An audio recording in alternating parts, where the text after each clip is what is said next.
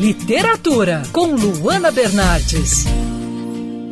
Um romance distópico e metafórico com Amazonas e guerreiros em uma história que reúne mitos amazônicos. Esse é o novo livro da Maria José Silveira com o título Aqui Neste Lugar. O trabalho foi publicado pela editora Autêntica e hoje a gente fala com a Maria José Silveira.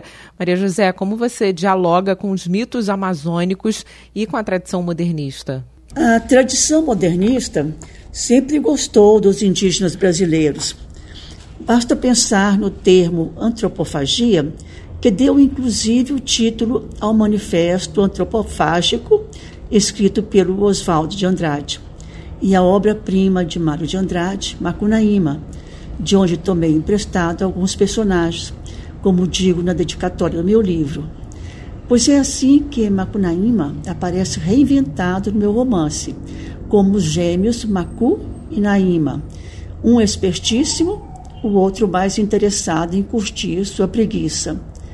E também aparece a Cido Mato, que Mário de Andrade transforma na estrela beta do Centauro e que se torna a melhor narradora que eu poderia encontrar, já que lá do céu ela pode ver o que se passa aqui na Terra, onde viveu.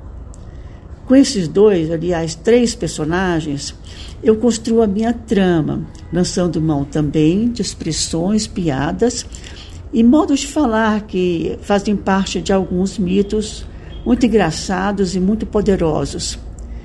E aqui, neste lugar, acaba ficando também muito divertido. Você pode falar um pouco sobre a história e sobre como o folclore brasileiro está inserido no seu trabalho? A trama do romance é a história da tentativa de conquista da terra sem males, uma terra de muita fartura, amor e alegrias.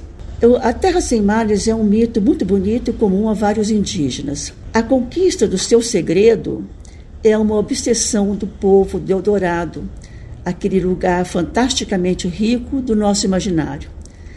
Seus líderes são os vilões da trama, ambiciosos e cruéis, que convocam os mercenários brutais do povo sem cor, além de outros aliados tenebrosos para aumentar seu exército.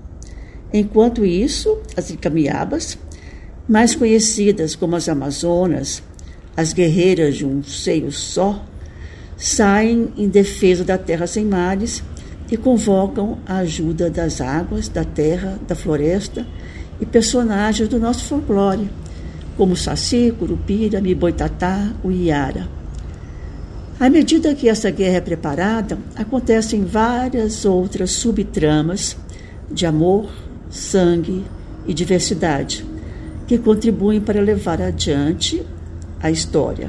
E o interessante é que, se vocês reconhecerem nessa história distópica aspectos do nosso Brasil atualíssimo, não estarão equivocados, porque, de fato, aqui neste lugar, pode ser lido como um romance que fala de homens torpes e brutais, ameaçando um povo que só deseja viver feliz e em paz. Eu sou a Luana Bernardes. Você pode ouvir mais da coluna de literatura acessando o site bandnewsfmrio.com.br clicando em colunistas. Você também pode acompanhar as minhas leituras pelo Instagram Bernardes Luana, Luana com dois N's. Quer ouvir essa coluna novamente? É só procurar nas plataformas de streaming de áudio. Conheça mais dos podcasts da Band News FM Rio.